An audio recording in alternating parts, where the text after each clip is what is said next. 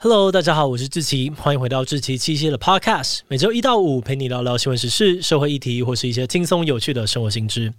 那今天的这一集我们要来聊聊的主题是复活恐龙。你小时候有看过《侏罗纪公园》？那你有没有想过，电影里面复活恐龙的情节真的有可能在现实里面发生呢？二零二一年的时候，马斯克的公司 Neuralink 的共同创办人说，十五年内他们应该可以复活出整座侏罗纪公园。Neuralink 这间公司哦，可能不像马斯克的其他公司那么有名。我们简单的介绍一下，Neuralink 是马斯克在特斯拉跟 SpaceX 之后创立的公司。他们的主要业务是在研究用大脑来控制电脑的脑机界面技术。譬如说，这间公司最出名的新闻呢，就是他们成功的让猴子用脑波来操控电脑，只要用想的就可以打电动。而在猴子实验成功之后，Neuralink 的共同创办人麦克斯霍达克呢，就在推特上面发了一篇文说：“只要我们想做，十五年内应该就可以用基因工程和富裕技术创造出侏罗纪公园。”这个发言立刻就被很多人吐槽是在讲干话，因为这种基因工程技术啊，根本就不是 Neuralink 的专业。但是也有不少人觉得，以马斯克过去在特斯拉跟 SpaceX 展现的惊人执行力来说，现在就要断定绝对不可能，好像也有点太武断。不过，在看到这个新闻之后，我们就很好奇说，以现在的技术，如果人类想要复活恐龙，是有可能的吗？要怎么样才能做到呢？今天就让我们一起来聊聊恐龙有没有可能被复活吧。不过，在进入今天的节目之前，先让我们进一段工商服务时间。最近志祺七七团队在招募厉害的新伙伴哦，我们想要征求定期合作，可以提供我们影片脚本稿件的特约作者。你可以透过远端协作的方式，跟我们团队一起撰写志奇七七的影片内容。不管你有什么样子的知识领域专长，只要你擅长写作，很会搜集资料，逻辑清晰，具备独到的观点，而且乐于沟通，能够把复杂的东西简单说清楚，那你就是我们希望能够邀请到的人才。那当然，如果你已经有丰富的文字、影音创作经验，那就更棒了。如果你认同志祺七七频道的理念，也想要加入我们的行列，那就赶快上我们的官网去看看直觉内容吧。好的，那今天的工商服务时间就到这边，我们就开始进入节目的正题吧。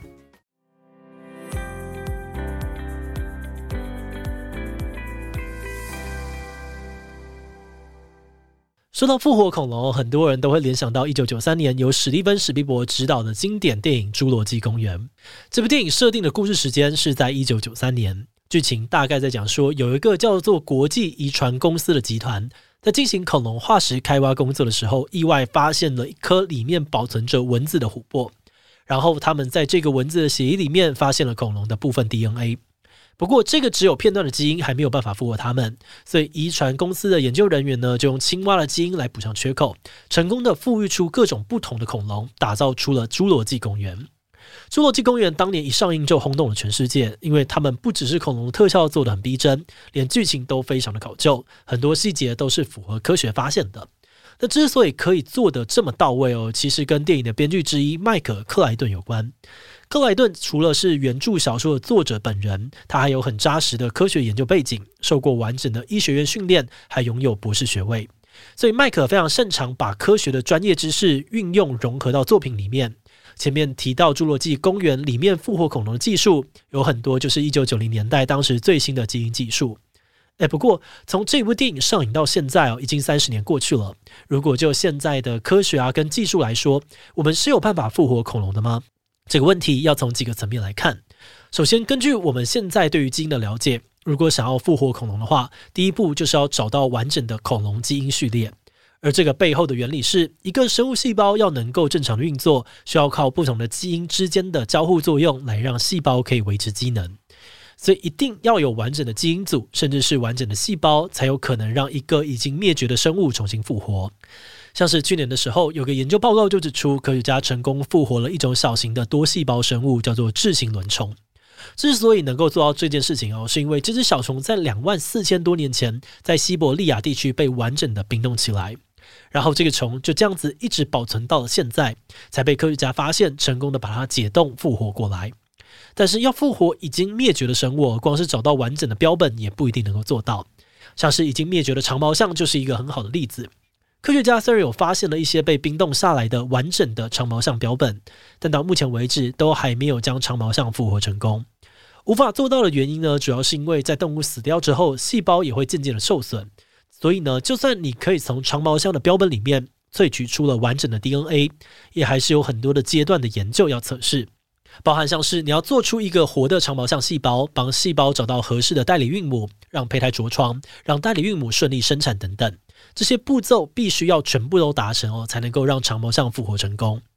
那话说回来，同样的要复活恐龙，第一步也是需要取得完整的恐龙基因序列才行。不过问题就在于，人类到目前为止都还没有取得任何一种恐龙的完整基因序列。诶，那假如我们模仿《侏罗纪公园》电影里面的剧情，把恐龙的基因片段跟青蛙的基因重组在一起，那有没有可能复活恐龙呢？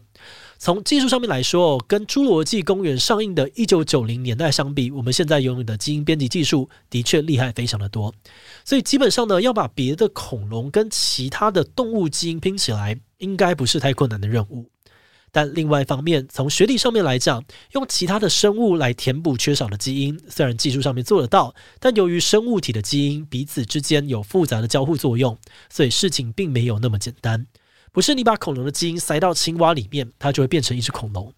根据科学家的理解哦，要成功复活恐龙，最关键的目标就在于我们需要找到一个跟恐龙在演化上面很接近的物种，用它的基因来填补恐龙基因的缺失。因为在演化上面关系越近的物种，两者拥有相似基因的比例就会越高。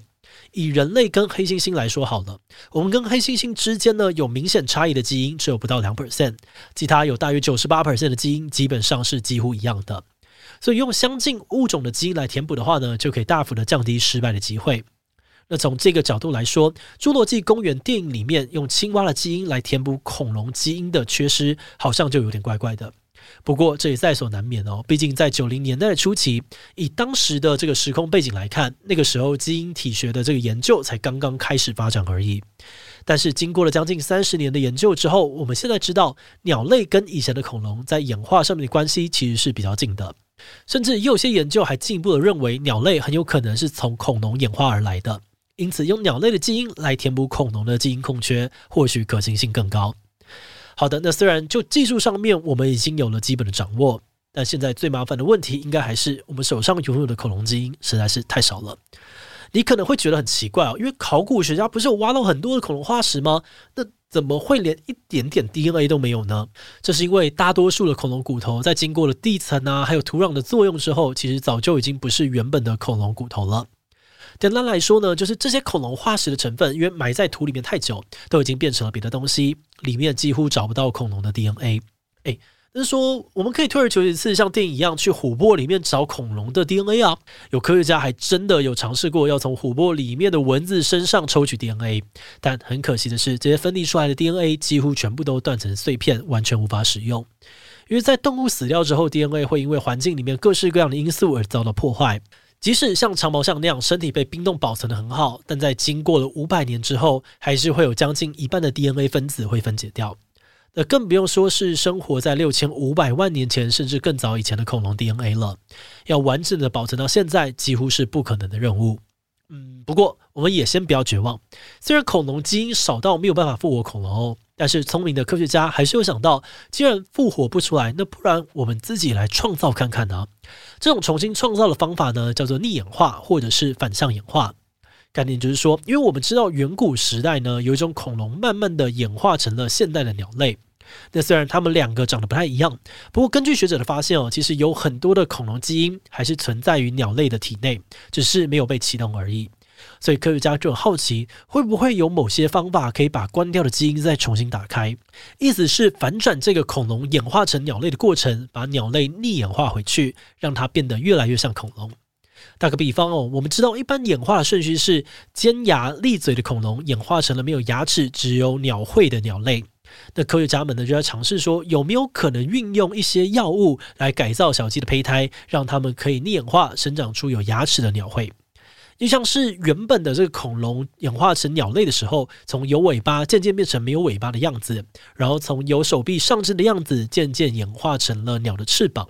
科学家们也在研究是哪些基因在控制这些外观的特征。等到搞清楚它们的运作机制之后，就可以重新把那些基因打开，孵出一只有尾巴、有手臂的恐龙鸡了。那插题一下哦，其实有一个叫做杰克霍纳的古生物学家，他跟他的团队在做的，就是前面提到的这个把鸡逆演化回去的研究。而这个杰克霍纳就是《侏罗纪公园》电影里面的主角亚伦·格兰博士的原型哦。节目的最后，也想来聊聊我们制作这一集的想法。在制作这一集的时候，我们查阅了很多相关的资料，发现以目前来说，人类应该是不太可能复活真正生活在几千万年前的恐龙了。因为就算是用《侏罗纪公园》电影的方法制造出来的，也会是机改恐龙，或是合成恐龙，甚至是一只完全跟恐龙无关的恐龙机。而且呢，就算我们真的成功的生出了一只恐龙，但碍于我们对它们的习性不够了解，这个生物能不能够顺利的存活，也还是个问号。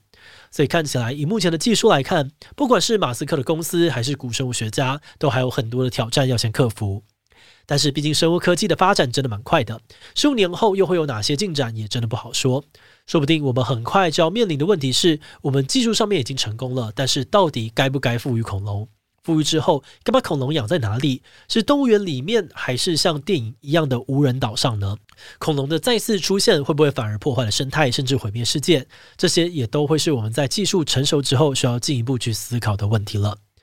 好的，那我们今天关于复活恐龙的介绍就先到这边。如果你喜欢我们的内容，可以按下追踪跟订阅。如果是对于这集复活恐龙对我们的 Podcast 节目，或是我个人有任何的疑问跟回馈，也都非常的欢迎你在 Apple Podcast 上面留下五星留言。那今天的节目就到这边告一段落，我们就下集再见喽，拜拜。